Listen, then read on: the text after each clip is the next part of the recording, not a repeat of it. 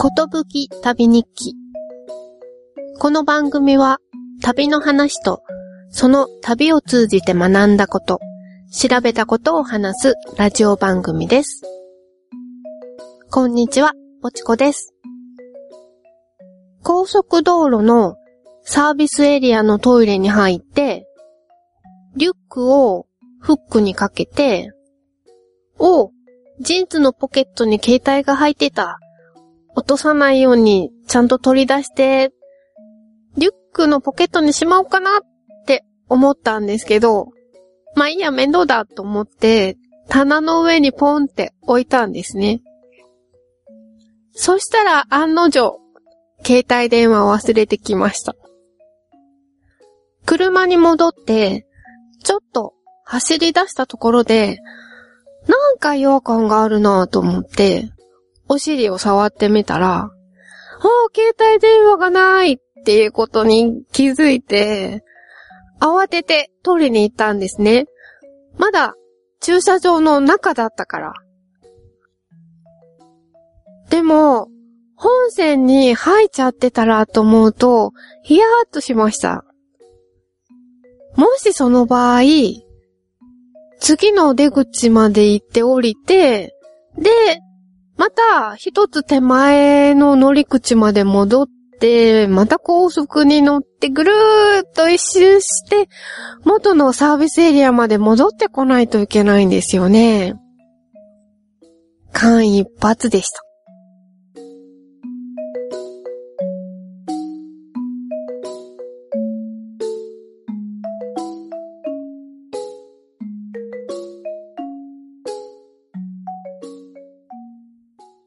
速道路を使ってどこへ行ったかというと、奈良国立博物館で開かれている聖地南山城店です。京都と奈良の間に点在する古刹の仏像が勢揃いしているという展覧会です。この辺りのお寺は交通の便が悪いところも多くて、なかなか行けないところが多いんですよね。本当はお寺に行って、その仏像が普段いる場所の空気も一緒に味わいたいんですけどね。このところ、よくこの展覧会の宣伝を目にするので、行きたいけど、遠いし、それに混むんだろうなと思って諦めてました。でも、夫が突然、有給休暇を取ったので、平日ならきっと空いてるだろうと思って出かけました。気合を入れすぎて出てきたので、朝の8時半にはもう博物館に着いてしまいました。ちなみに開館は9時半です。まだ観光客も少なくて、鹿さんたちものんびりしてました。なので鹿さんたちと一緒に木陰で待ちました。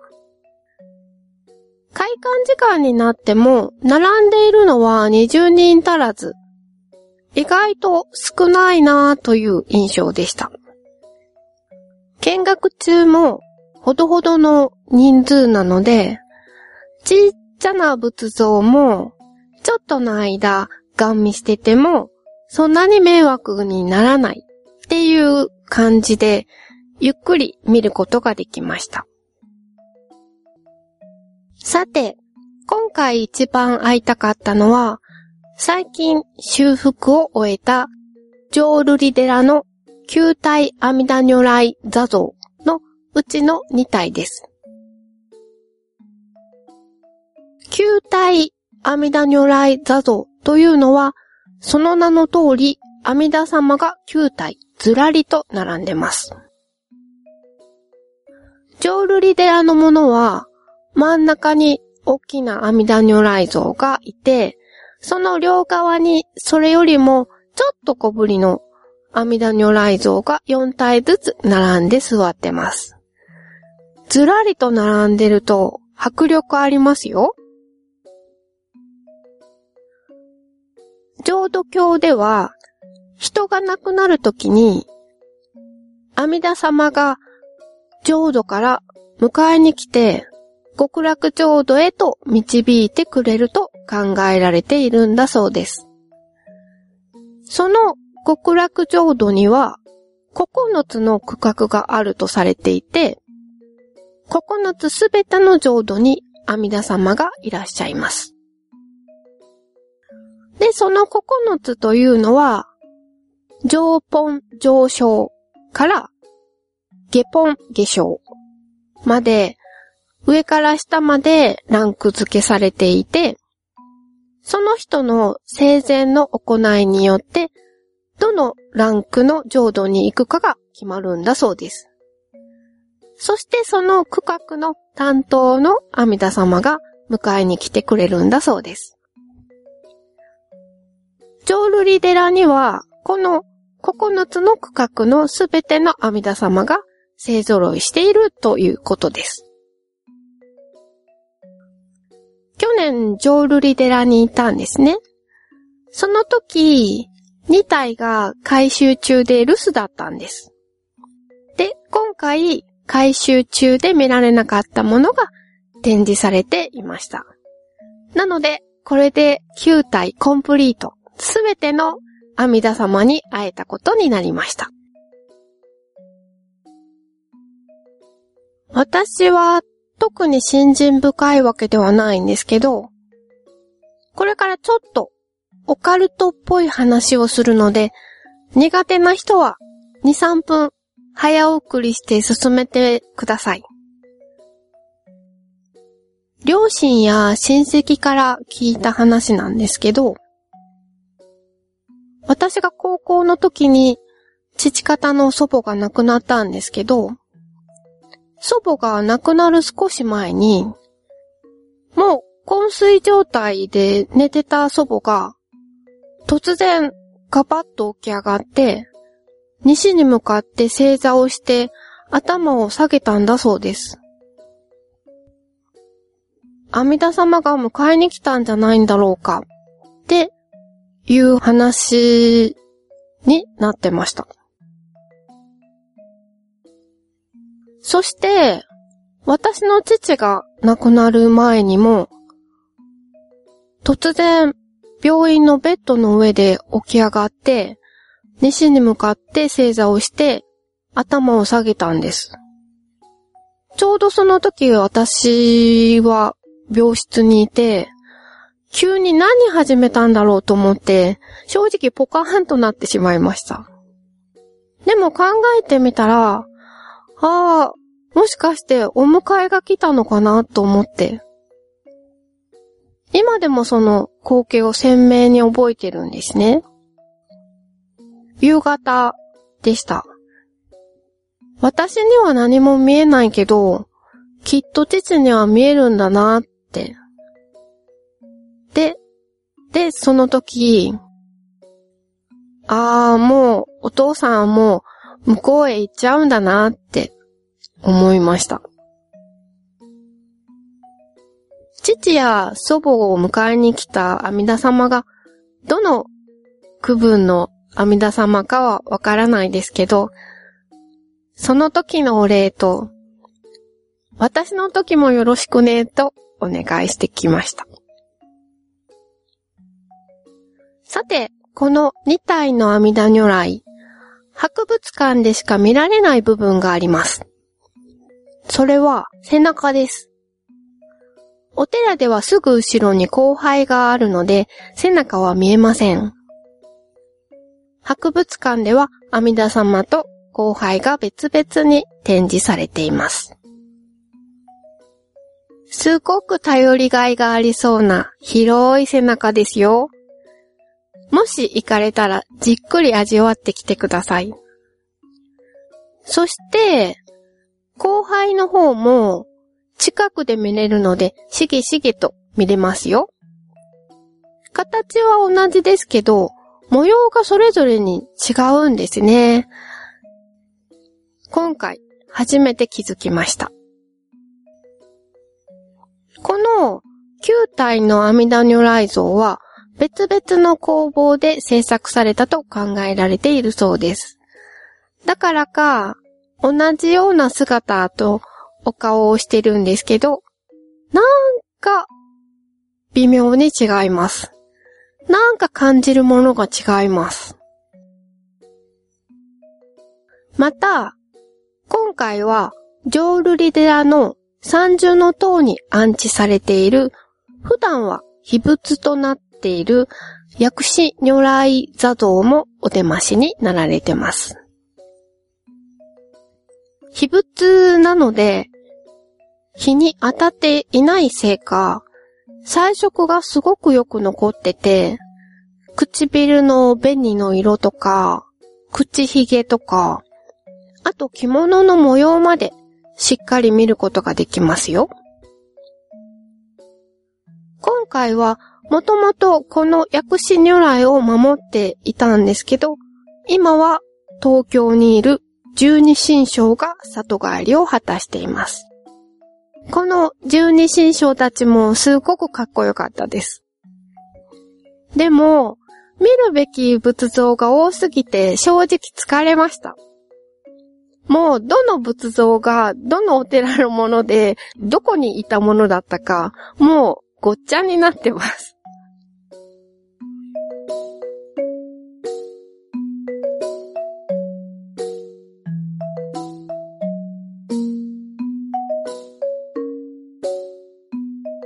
特別展を後にして、地下から常設の展示の建物に移動する途中で、クイズをしませんか？と声をかけられました。子供用みたいなんですけど、平日でお子さんが少なくて、私たちにも声がかけられました。6問のクイズに答えます。ヒントは、壁にずらりと掲げられているパネルの中にあります。仏像のことなら何でも知ってますよっていう感じのスタッフの方が、付きっきりで説明してくださったおかげで、見事、全問正解でご褒美のステッカーをいただきました。私が間違った答えを書くと、その方の片方の眉がキューって上がるんですよね。なんか、それで、あ、違ってる？じゃあこっち？こっち？みたいな感じで、ちょっと山間も、だいぶ入ってしまいましたが。皆さんにも、いくつか出題してみたいと思います。いいですか？まず一つ目。木の仏像は時間が経つと乾燥してひび割れを起こすことがあります。これを防ぐために背中にとある工夫をすることがあります。どんなことでしょう？わかりますか？答えは、中の木材を取り除いて空洞にするんだそうです。木の種類にもよりますが、木ってスパッとまっすぐ割れるんだそうです。なので、仏像を掘るときに、先にどこを割るかというのを決めておいて、それから掘り出すんだそうです。そして出来上がったら、一回割って、中身をくり抜くということらしいです。2問目です。いくつかの木のブロックを組み合わせて仏像を作る方法を、寄せ木作りと言います。なぜこの方法が使われるようになったのでしょう？わかりますか？答えは、大きな木材がなくても作れるということが一点。そしてもう一つ、複数の人たちで手分けができて効率的だという理由だそうです。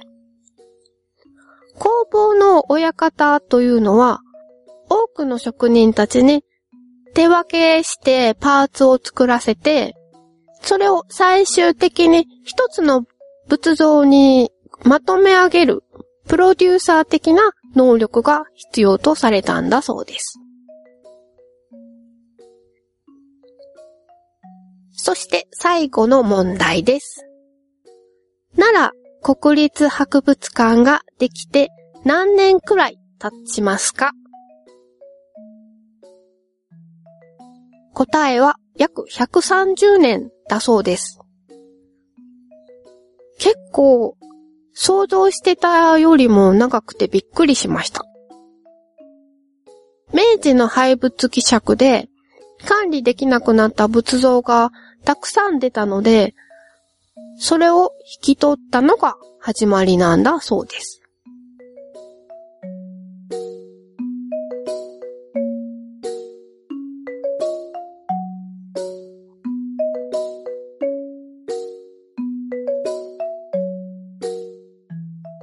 を出るときに新聞を取り出したら、ちょうど奈良の茶がゆについて研究している鹿谷勲さんという方のエッセイが載っていたので、車の中で読みながらやってきました。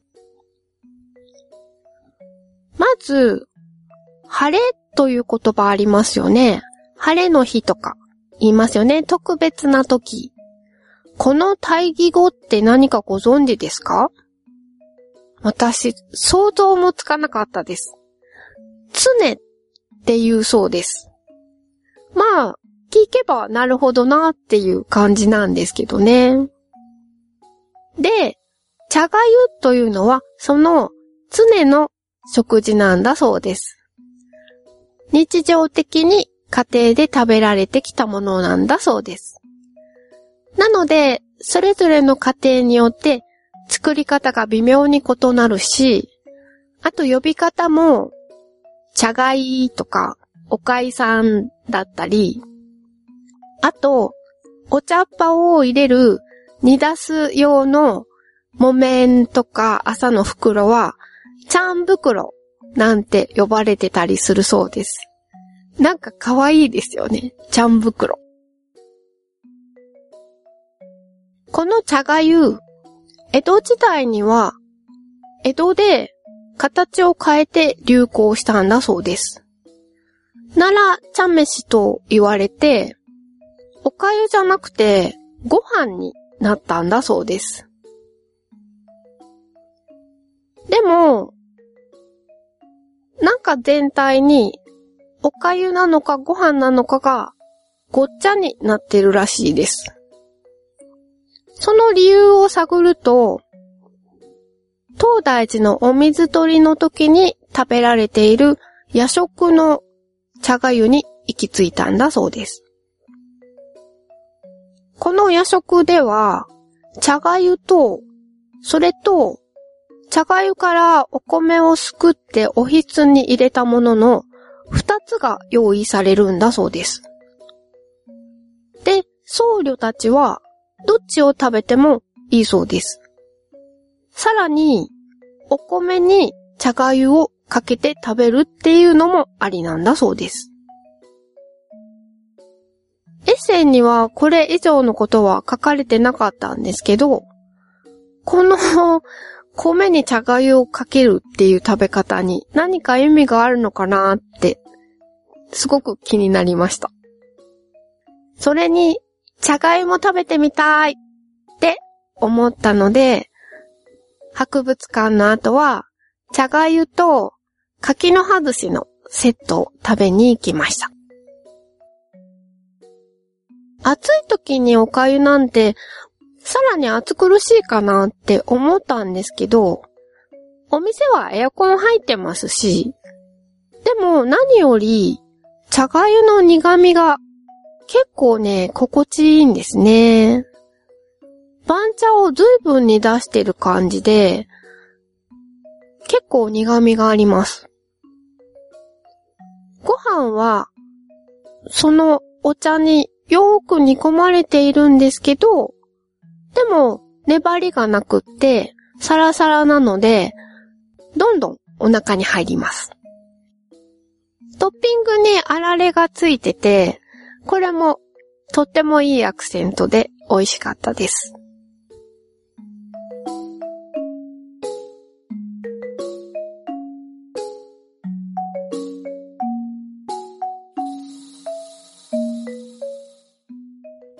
エンディングです。図のうどんあんぎゃさんから X で地名の読み方を教えていただきました。河内国部安藤あたりは柏原と読みます。奈良は柏原。ややこしい。第8回の藤井寺の話の時に、近鉄の道明寺線の駅名を私、柏原駅って読んだんですよね。子供の頃に活躍してたアイドルの名前がふっと浮かんで、つい柏原って読んじゃったんですけど、柏原駅だそうです。勉強になりました。それから、その時に食べた肉水うどんについても教えていただきました。関西のうどんは別に甘辛く煮た肉を具として乗せるのと、だしで生肉を煮るのが半々くらいで、後者だよと言いたくて肉水うどんと表示したのかもしれません。ということです。ありがとうございます。なるほどね。さすがはうどんを食べ歩いていらっしゃるだけあって、うどんにお詳しいです。確かに私が食べた肉水うどんは、おつゆに牛肉の出汁がよく出てました。ちなみに、名古屋より東は、ほとんど生肉を煮るタイプなんだそうです。確かに名古屋は、豚肉をしゃぶしゃぶってしたようなものとか、あとコロンと煮た鶏肉が上に乗ってたりしますけど、それらのお肉には味がついてないですね。香川県に行った時に甘辛く煮たお肉がトッピングされてて、これは美味しいって感動したんですよね。なのでそれ以来、自分で作るときは甘辛く煮たお肉を乗せてます。なので我が家の肉うどんは西風って言うんですかね。はい、です。番組に対すること、何でもいいので、お気軽にお寄せください。7月に最終回を迎えた妄想旅ラジオに、たくさんのメールが寄せられていて驚きました。嬉しいと同時にちょっと感傷的にもなりましたけどね。中には、メールを出そうと思ってたら、番組が終わってしまって、最初で最後のメールになりましたって書かれているものも複数ありました。皆さん、物事にはいつか終わりが来るものですよ。それがいつかなんて誰にもわからないです。迷ってるとメールを書く機会を逃しちゃいますよ。思い立ったが吉日。思い立った時にぜひメールを送ってくださいね。よろしくお願いします。それから、番組で読まれたら恥ずかしいって書かれてる方もありました。そんな方は、番組では読まないでね、と一言添えてください。そしたら、私の胸の中だけにしまっておきますから。ということで、メールアドレスは、ことぶき旅アットマーク gmail.com 旧ツイッター X では、ハッシュタグ、ことぶき旅。ことぶきはカタカナ。旅は漢字でつぶやいてください。よろしくお願いします。ということで、第12回、この辺で終わりにしたいと思います。ポチコでした。さようなら。